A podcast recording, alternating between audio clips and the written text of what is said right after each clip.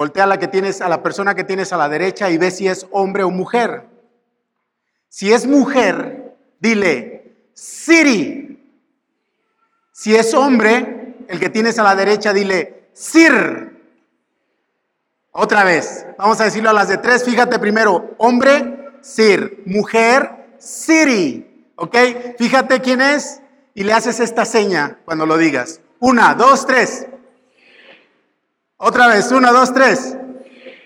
Y eso, ¿saben qué acaban de decir? Yo soy más guapo que tú. No, no es cierto. ¿Saben qué significa? Significa vete. Vete. Pero vete ya. Quiero que te vayas de una vez por todas. Ayer estuvimos viendo que el tema de las misiones tiene que ver con un tema de autoridad. Ese es el tema. Yo he descubierto que el tema de las misiones es más que información. He descubierto en mi propia vida que predicar dentro de México o fuera de México, en tu Jerusalén, en tu Judea, en tu Samaria o hasta el último de la tierra, tiene que ver más que, con información, tiene que ver con una actitud del corazón, el tema de las misiones. Si el Señor Jesús es nuestro Rey, y nosotros, sus discípulos, estamos para obedecerle.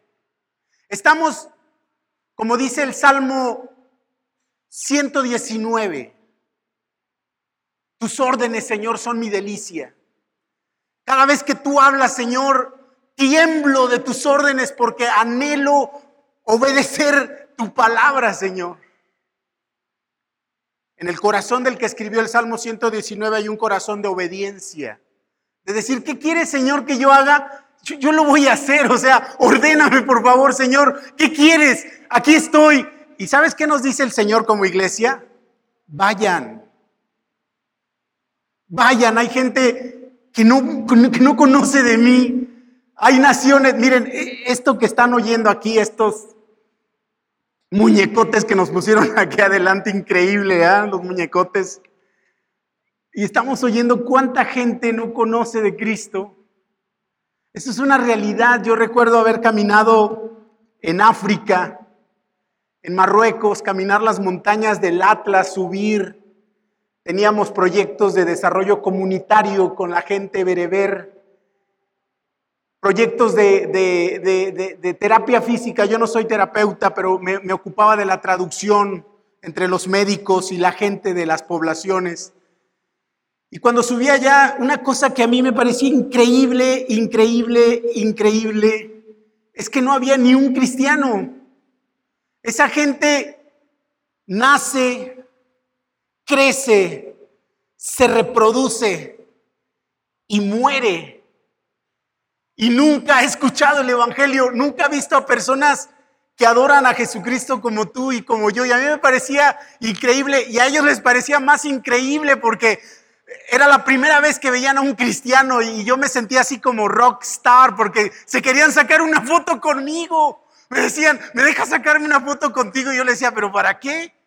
Y decía, es que nunca había visto a un cristiano de carne y hueso y, me tocaban y me decían, eres real, es la primera vez que estamos viendo a un cristiano. Yo no lo podía creer. Y a esos pueblos y a esas naciones, aquí en México, fuera de México, el Señor nos dice, vayan, Vayan, desafíen los reinos de este mundo, desafíen a los reyes, proclamen que hay un rey que ha venido a desafiar a los reyes del mundo, reyes tiranos, reyes malvados, reyes religiosos, reyes de adicciones, reyes de, un montón de cosas que está destruyendo a nuestro país y al mundo entero. Vayan y díganles que hay un rey de paz, un ungido de Dios que ha venido a salvarlos, pero vayan.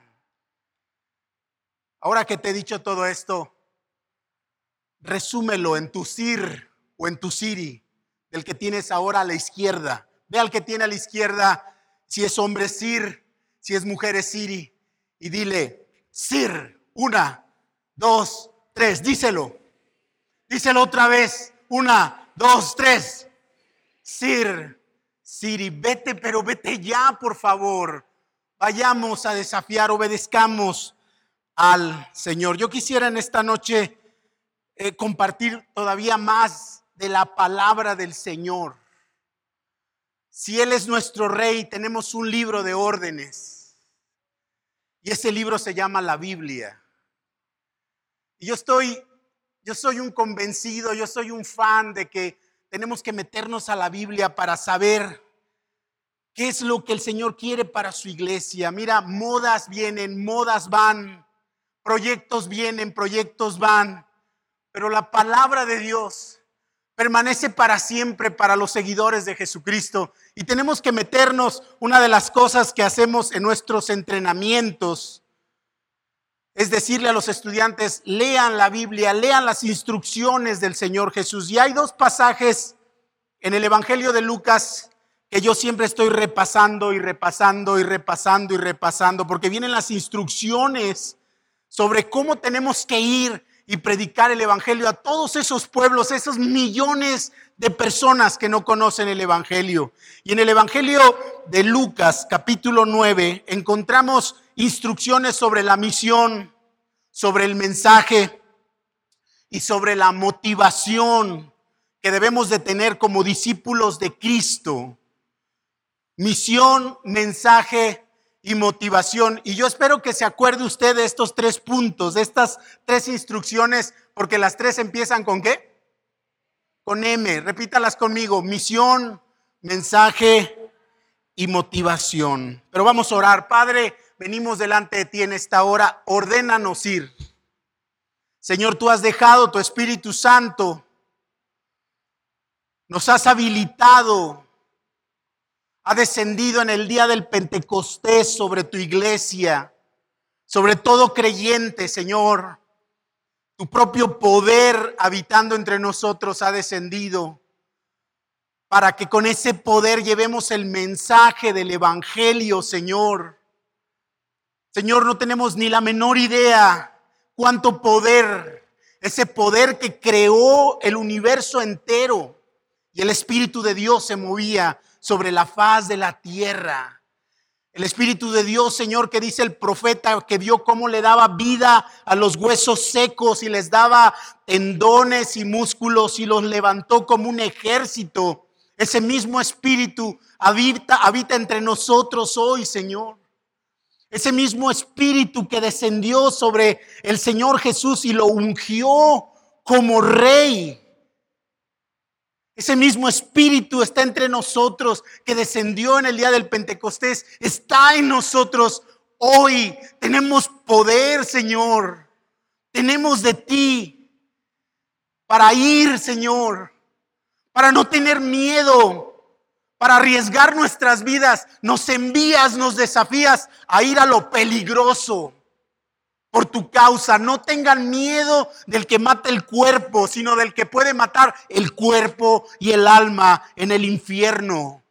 No teman, dices tú, y nos llenas de tu Espíritu Santo. Enséñanos de tus instrucciones en esta noche. Dile al Señor, háblame, Señor, háblame, Señor, háblame, háblanos en esta noche, buen Padre Celestial, en Cristo Jesús. Amén. Lea conmigo, por favor, este pasaje de Lucas, eh, el capítulo 9.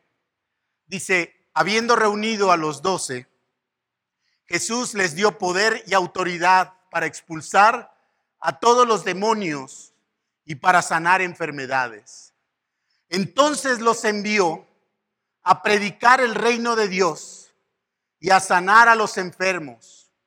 No lleven nada para el camino, ni bastón, ni bolsa, ni pan, ni dinero, ni dos mudas de ropa, les dijo. En cualquier casa que entren, quédense allí hasta que salgan del pueblo. Si no los reciben bien al salir de ese pueblo, sacúdanse el polvo de los pies como testimonio contra sus habitantes. Así que partieron y fueron por todas partes de pueblo en pueblo, predicando el Evangelio y sanando a la gente. Hacemos un salto ahora a Lucas 10. Leímos Lucas 9, ahora Lucas 10. Este es un segundo grupo. El primer grupo fue Lucas 9, fueron los 12 discípulos. Ahora en Lucas 10 tenemos a un grupo de 70 o de 72 según la traducción que usted lea. Hay una explicación para ello, una explicación de traducción, pero digamos en esta versión los 70 le da estas instrucciones el Señor Jesús. Siga leyendo conmigo. Después de esto, el Señor escogió a otros 72 para enviarlos de dos en dos delante de Él a todo pueblo y lugar a donde Él pensaba ir. Es abundante la cosecha, les dijo, pero son pocos los obreros. Son pocos los obreros. Pídanle, por tanto, al Señor de la cosecha que mande obreros a su campo. Vayan ustedes. Miren que los envío como a corderos en medio de lobos. No lleven monedero, ni bolsa, ni sandalias, ni se detengan a saludar a nadie por el camino. Sanen a los enfermos que encuentren allí y díganles, el reino de Dios ya está cerca de ustedes. Lo, hacemos un pequeño salto al capítulo, casi al final o en medio del capítulo, perdón. Regresan los 70 y vean el episodio aquí. Los 70 regresaron con gozo diciendo, Señor, hasta los demonios se nos sujetan en tu nombre. Y él les dijo, yo veía a Satanás caer del cielo como un rayo. Mirad, os he dado autoridad para hollar sobre serpientes y escorpiones y sobre todo el poder del enemigo y nada os hará daño. Sin embargo, no regocijéis en esto, de que los espíritus se os sometan, sino regocijaos de que vuestros nombres están escritos en los cielos. Si usted estuvo conmigo en la lectura, se va a dar cuenta que el verbo ir se repite en las instrucciones, ya tanto sea como los doce o para los setenta. Es el, ese es el verbo que más se repite en estas instrucciones. Son, son pasajes llenos de instrucciones con una sola acción. Y la acción que se repite es sir, siri, sal. La palabra misión, que es el tema que nos convoca en estas noches, es una palabra que no se encuentra en la Biblia. Repito, la palabra misión es una palabra como tal que no se encuentra en la Biblia. Pero los creyentes de todos los tiempos vieron en esa palabra la acción y la misión de la iglesia. Y ya lo he dicho, la palabra es misión. Escogieron la palabra misión porque la palabra misión viene del latín mitere, que significa enviar, salir. Y se usaba en la antigüedad para enviar oficialmente a alguien con una tarea. Tenía que salir de su contexto con una misión especial. De hecho, de la palabra misión también viene relacionada la palabra apóstol. Y los apóstoles fueron aquellos que literalmente salieron de sus pueblos y de sus contextos con la misión, con la tarea de predicar el Evangelio. Yo no sé a cuántos de nosotros nos gusta salir a eso de las 5 de la mañana de nuestras camas, de nuestras sabanitas y colchas, de nuestro colchoncito, de nuestra pijamita y de nuestro cuartito calientito en eso de diciembre y decimos, ah, cinco y media de la mañana a trabajar. Y está lloviendo. ¿Cuántos dicen así? A ver, dicen que los de Guadalajara son trabajadores. ¿Cuántos dicen? Bueno, por lo menos dos, tres, cuatro hay, ¿verdad? pero regularmente la tarea de salir es una tarea complicada que nos cuesta mucho trabajo. Es pesado salir, porque vamos a un lugar desconocido y lo que más conocemos a las cinco y media de la mañana es nuestra almohada. Allá afuera no sabemos si el Uber va a llegar o si el, chofer del autobús está guapo o no, o no sabemos si se bañó el de no, no queremos salir porque es incómodo. Lo que más nos gusta es ese oso de peluche, suavecito, regordito, que lo abrazamos y nos volteamos y seguimos dormidos porque quedarnos es más cómodo. Salir tiene su reto. Alguien ha dicho que la vida cristiana se resume en dos eventos. Huicho. ¿Huicho? Pues vente para acá arriba. Dicen que la vida cristiana se resume en dos eventos y he invitado al mejor cristiano de esta iglesia para que me ayude a ilustrar esto de los dos eventos de la, de la vida cristiana. Ahí nada más. La vida cristiana se resume en dos eventos, Huicho. Dos. El primero es cuando tú aceptas a Cristo ser cristiano no significa que vengas a la iglesia. Ser cristiano no significa que tus padres o tu abuelo sea cristiano. Es que tú decidas que Jesús mande en tu vida. Eso es ser cristiano. Y sabes, el primer evento es la conversión. Y gráficamente, conversión significa que tú vienes al Señor Jesucristo. Tú vienes al Señor Jesucristo y lo aceptas como rey de tu vida. Primer evento de la vida cristiana, venir. Pero después de que vienes a Cristo, el Señor Jesucristo te dice, estás perdonado, vida eterna, eres mío para siempre, he muerto por ti en la cruz del Calvario, ahora ve a predicar de mí. No te vayas todavía, Huicho. Y Huicho va a predicar, va a predicar a la universidad, va a predicar a su colonia, a sus amigos, con graffiti, con este, estudios bíblicos. Yo no sé cómo Dios te haya dado talentos, pero vienes y luego el Señor te dice, ve. Esa es la vida cristiana, venir e ir. ¿De acuerdo?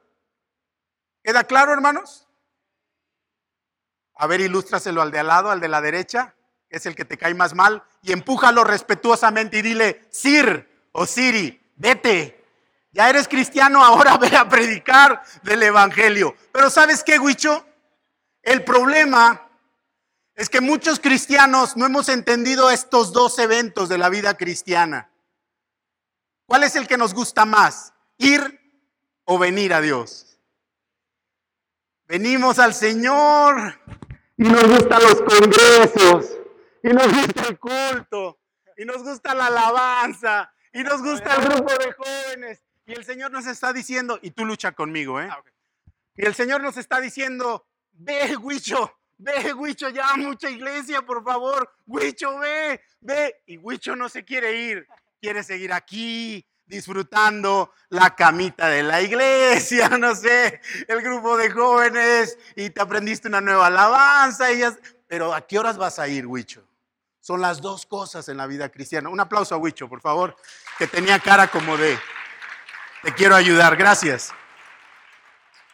Tenemos que ir, esa es la instrucción del Señor. Vayan, vayan, tomó a los 12, tomó a los 70, vayan. Por eso quiero a mi pueblo, por eso quiero a la gente salvada, para que vayan ahora, vayan a la gente, vayan a ese que está metido en cosas que no puede salir, vayan a él y compártanle, invítanle una, una, taza de chocolate, de café, un taco y háblale de mí, dile que hay libertad, pero vayan, vayan ahora, no esperen más. Me llama la atención que Jesús usa de veras con mucha intención los números. Jesucristo, primero en Lucas capítulo 9, habla de un grupo de doce. Las instrucciones a los doce que posteriormente vendrían a ser las columnas de la iglesia cristiana, los doce apóstoles, de donde nace el Nuevo Testamento, la iglesia antigua, primaria, primitiva, no tenía el Nuevo Testamento escrito como lo tenemos nosotros ahora. Tenían el Nuevo Testamento caminante, vivo, en los doce apóstoles, que serían los líderes que repetirían las enseñanzas que habían escuchado de Jesús a, los cristianos en el libro de los Hechos, en la época del Nuevo Testamento. Y es importante lo que Jesús está diciendo aquí. ¿quiénes tienen que ir afuera? Jesús está obviando la respuesta. Los líderes. Los líderes tienen que entender que la iglesia, los creyentes, tienen una misión que cumplir, tienen que preparar a los creyentes para que puedan ser efectivos allá afuera, para que vayan a proclamar de Cristo allá afuera. Los líderes deben de tener bien en claro esto, que su función es de entrenadores, de ver a la iglesia como un centro de capacitación, que todos seamos misioneros en este sentido, de salir hacia afuera. Esa es la función del liderazgo de la iglesia. Y ellos mismos, como líderes, entendieron esta tarea de salir. Quiero presentarles aquí un mapita que me encontré de una biblioteca en Estados Unidos digital que se llama John Calvin Library o algo así se llama. Recuerden que yo hablo inglés lanchero de Acapulco. Si no entienden mi pronunciación es que nada más en las lanchas de Acapulco lo usamos. Pero vean el mapa aquí. Ellos pusieron este mapa describiendo desde dónde salieron los doce apóstoles a predicar y a morir. Las crucecitas representan los lugares donde murieron. Por ejemplo, aquí en Roma se cree que murió Pedro y Pablo, aunque también Pablo lo podemos encontrar durante su ministerio en España, pero también a Santiago. Tenemos aquí también, ahorita que pasó esta Gladys, tenemos aquí a Bartolomé en la India muriendo por la causa de Cristo. Pero también tenemos a Tomás. Tenemos aquí abajo hacia Etiopía a Mateo y a Matías entregando sus vidas por Cristo, predicando el Evangelio. Y todos partieron de este punto geográfico de Jerusalén. ¿Salieron o no salieron, hermanos? ¿Salieron o no salieron? Todos salieron, los líderes de la iglesia fueron los primeros en poner el ejemplo de salir. Oramos, hermanos, que los líderes, pastores, maestros, diáconos, yo no sé qué título les den a los líderes de sus iglesias, pero esos que el Señor ha puesto para pastorearnos, entiendan que ellos tienen que instruirnos y ellos mismos tienen que salir a predicar de Cristo. No estoy hablando de que los mandemos de misioneros a la India, bueno sería, pero estoy hablando de que tengan esa mentalidad, esa, esa visión que el Señor Jesucristo tuvo cuando vio a su iglesia en el futuro. La vio como una iglesia que salía, no que estaba sentada. Una iglesia que no, no estaba cautiva por sillones y mesas y programas y proyectos encadenados en un solo lugar, sino que el Señor Jesús vio que sus líderes enseñaban a la iglesia a salir, a hacer programas, a hacer ideas para salir a las calles, para ver a, la hermana Juana, al hermano Pancho, al hermano Andrés, decir, estos, estos pueden hablar en la plaza pública, hermano, ¿por qué no vamos a hablar de Cristo? Vamos, y los líderes empujando a su iglesia. El segundo grupo de números que nosotros leemos en Lucas, dice que fueron 70 o 72. Otra vez el Señor Jesús es intencional en la búsqueda aquí de los números. ¿Por qué 70? Cuando uno lee Génesis capítulo 11 o números en el libro de los, perdón, Génesis capítulo 10 o números capítulo 11, se repiten estos números otra vez, el número 70. Y en la cosmovisión judía, 70, 72 significaba una sola cosa, todos los demás, todo el pueblo, todos los demás que no son líderes, todo el grupo que participa de la gracia de Dios. Y a los dos grupos, a los doce y a todos los demás, se nos coloca en esta misión de salir. Nadie puede decir me quedo. Repito, nadie puede decir me quedo. Todos tenemos que ir a los que necesitan de Cristo. Esta es la visión del Señor Jesús. Hace años me llegó la noticia de que una misionera en el África estaba terminando un libro, yo creo que para estas fechas ya lo terminó, ella estaba reflexionando de cuál era la misión de la iglesia. La iglesia en los países donde hay cristianos, la iglesia organizada. ¿Cuál era la idea de Jesús de que hubiera pueblo suyo, de que hubiera iglesias? ¿Cuál, ¿Cuál, era la idea? ¿Cuál era el deseo? ¿Cuál era la misión? Porque ella analizaba que la iglesia había perdido la misión de su vida. Y empezó a disertar en ese libro con los pasajes de la Biblia, seguramente Lucas 9 y 10, cuál era la misión de la iglesia. Y cuando estaba terminando su libro, me pareció muy importante el título que escogió del libro. El libro es, el título del libro es La iglesia con la que Jesús soñó. La iglesia con la que Jesús soñó. Eh, eh, no sé si alguna vez le han dicho a usted, esposo, su esposa, ay, eres el marido que siempre soñé. A que le dé envidia, sí, mi esposa me lo ha dicho alguna vez. Envidiosos, ay, no es cierto. Pero ¿qué, qué significa esa frase? Siempre soñé con esto. Y yo me pongo a pensar, Señor, yo soy el creyente, yo soy la iglesia con la que tú siempre soñaste. La iglesia con la que Jesús soñó es la que dice, vete, vámonos, vente, vámonos a hablar de Jesucristo a otros lugares. Ese es el sueño del Señor Jesús. Les presento el sueño de un hombre.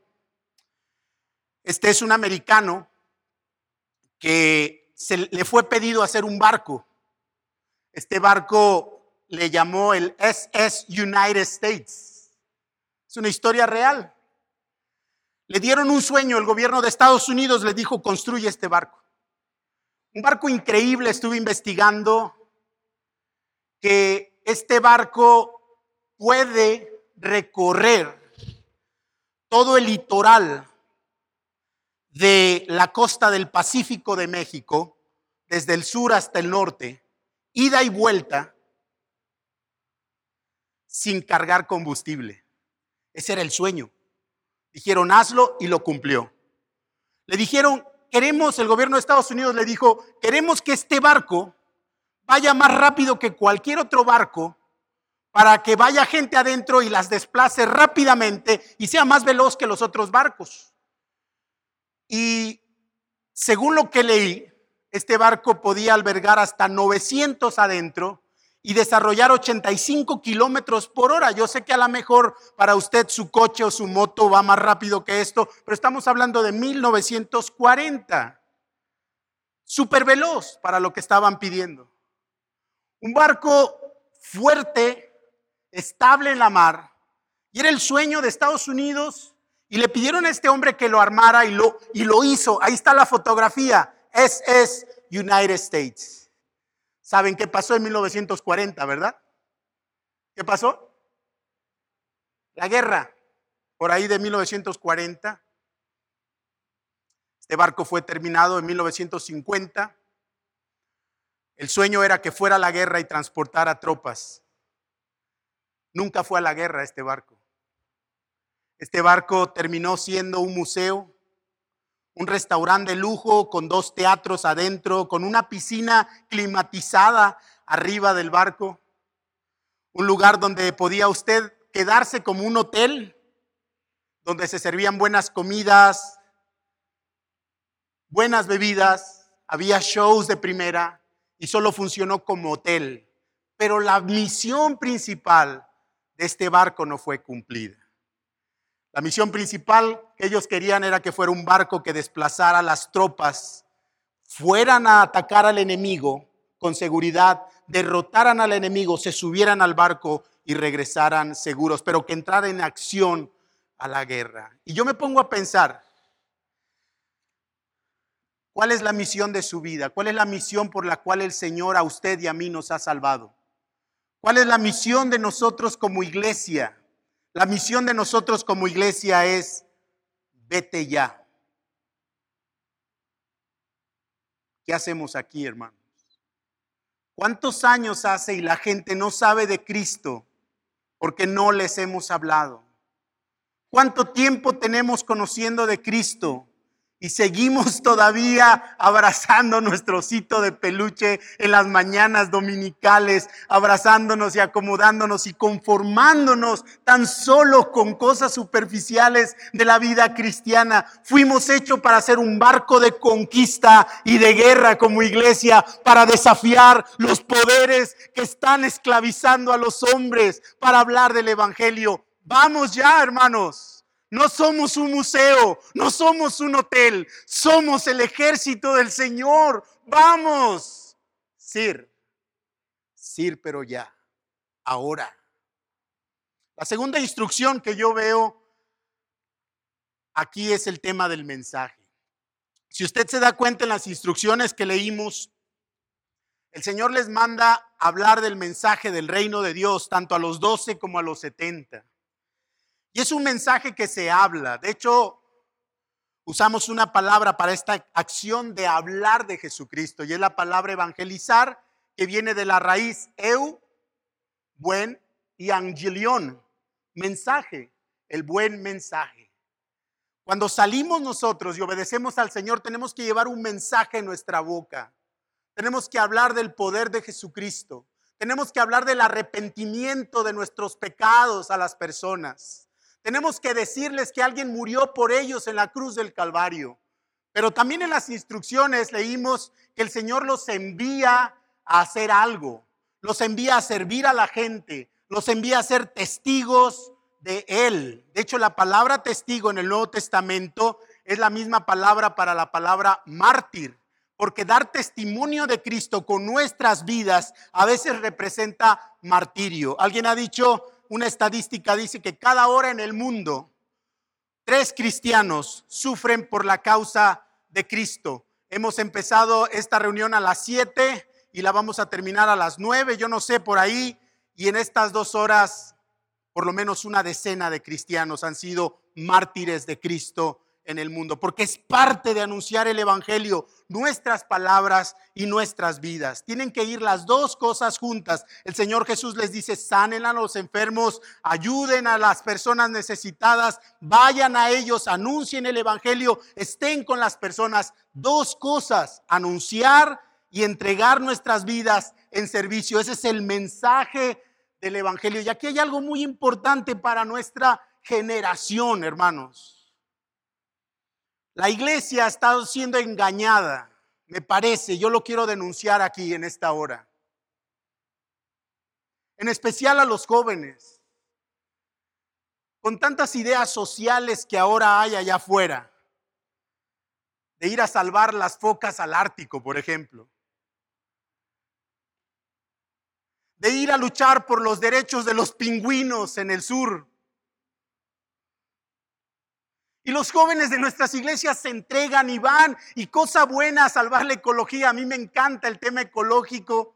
Cuando yo me convertí leí un librito que se llama Muerte y polución de hombre de Francis Schaeffer, Muerte y polución del hombre, que habla de la ecología cristiana. Y yo la verdad trato de respetar el, el, medio ambiente, pero lo que yo estoy viendo es que los jóvenes cristianos se entregan a hacer cosas por las tortugas y las focas y sus vidas y sus vidas, hermanos, no caminan en santidad.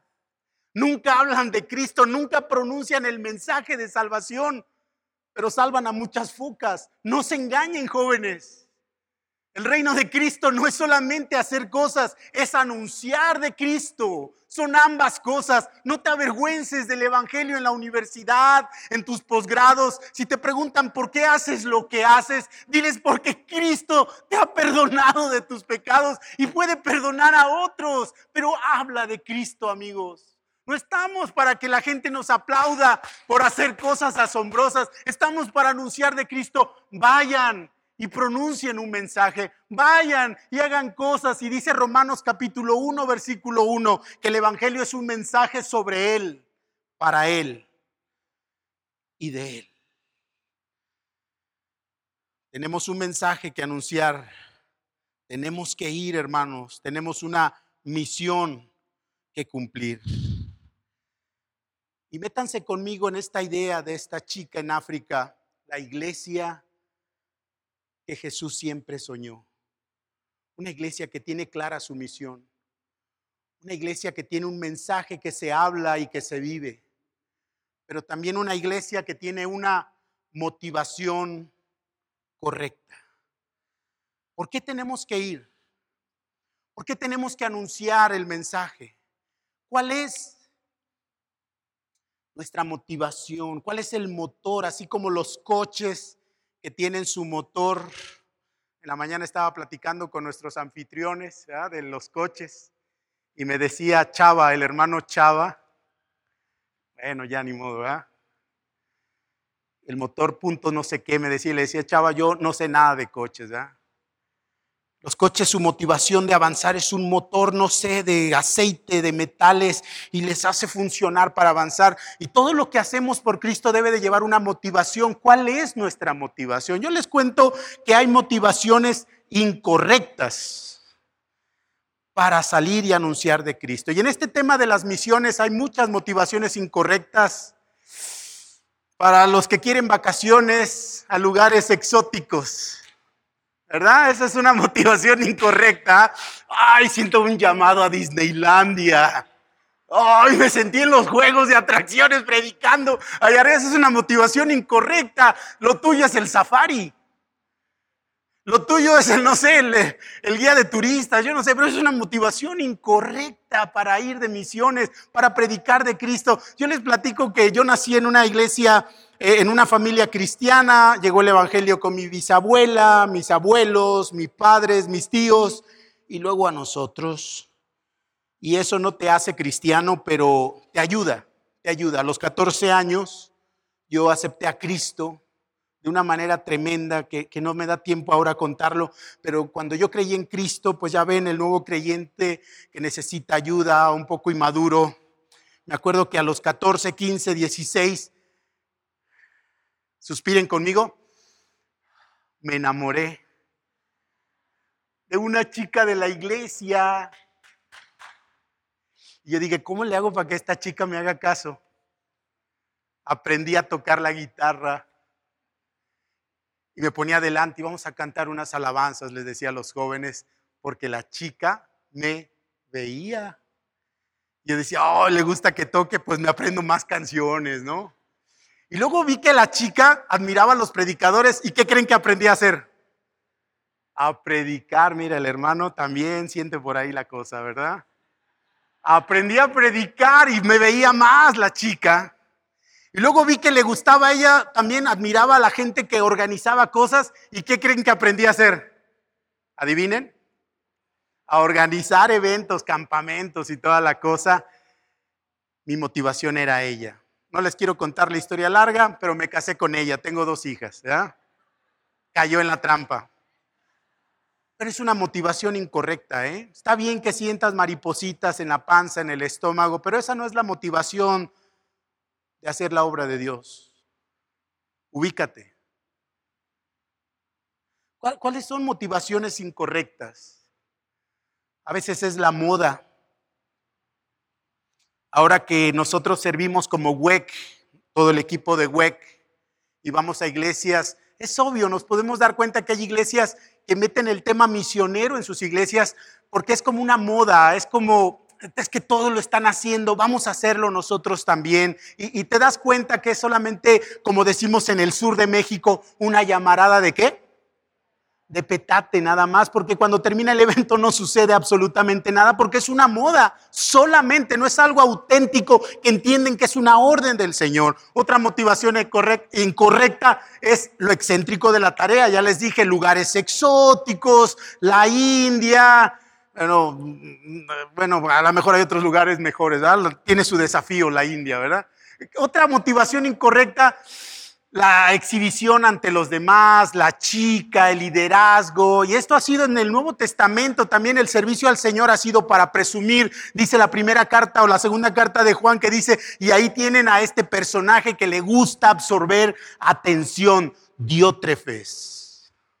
Para los que han leído las cartas de Juan, alguien que nada más hacía cosas para obtener poder, motivaciones incorrectas. Tu propio ego tu auto galor, galor, ayúdenme, autogalardonamiento. O sea, Tú quieres que te aplaudan, por eso estás aquí, para que vean que tan bueno eres para servir. Y wow, toco la guitarra como nadie, la alabanza, la batería. O sea, tú solito te estás echando tus propias porras delante de la gente. Vean lo que está pasando. Los 70 llegan a Jesús después de hacer la misión de Dios, de llevar el mensaje. Y llegan derrapándose y le dicen, ah, Señor, hasta los demonios se nos sujetan. Ah, se nos sujetan los demonios. Hasta se revuelcan. A nosotros se nos sujetan los demonios. A nosotros, Señor. Estoy seguro que Jesús no era capulqueño, sino paz les daba en la cabeza ahí en ese rato y les dice, pero ¿por qué es esa su motivación? No se gloríen, que los demonios se les sujeten. Hagan todo esto que yo los he enviado a hacer por una sola razón. ¿Por qué razón?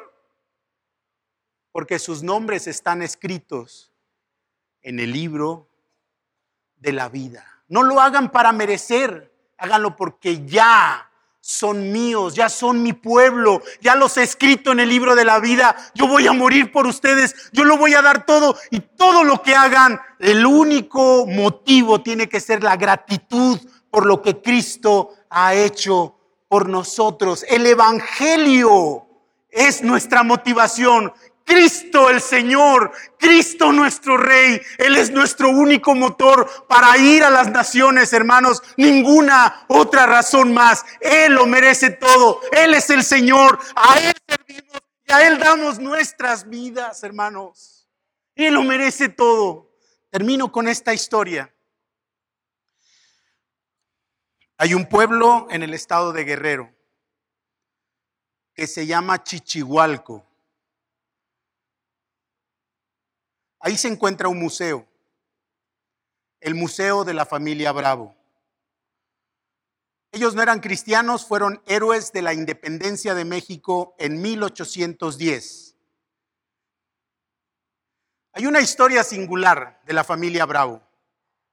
El virrey, sabiendo que Nicolás Bravo se había levantado para independizar a México en esa zona de México, en Guerrero, mandó a perseguirlo y apresarlo.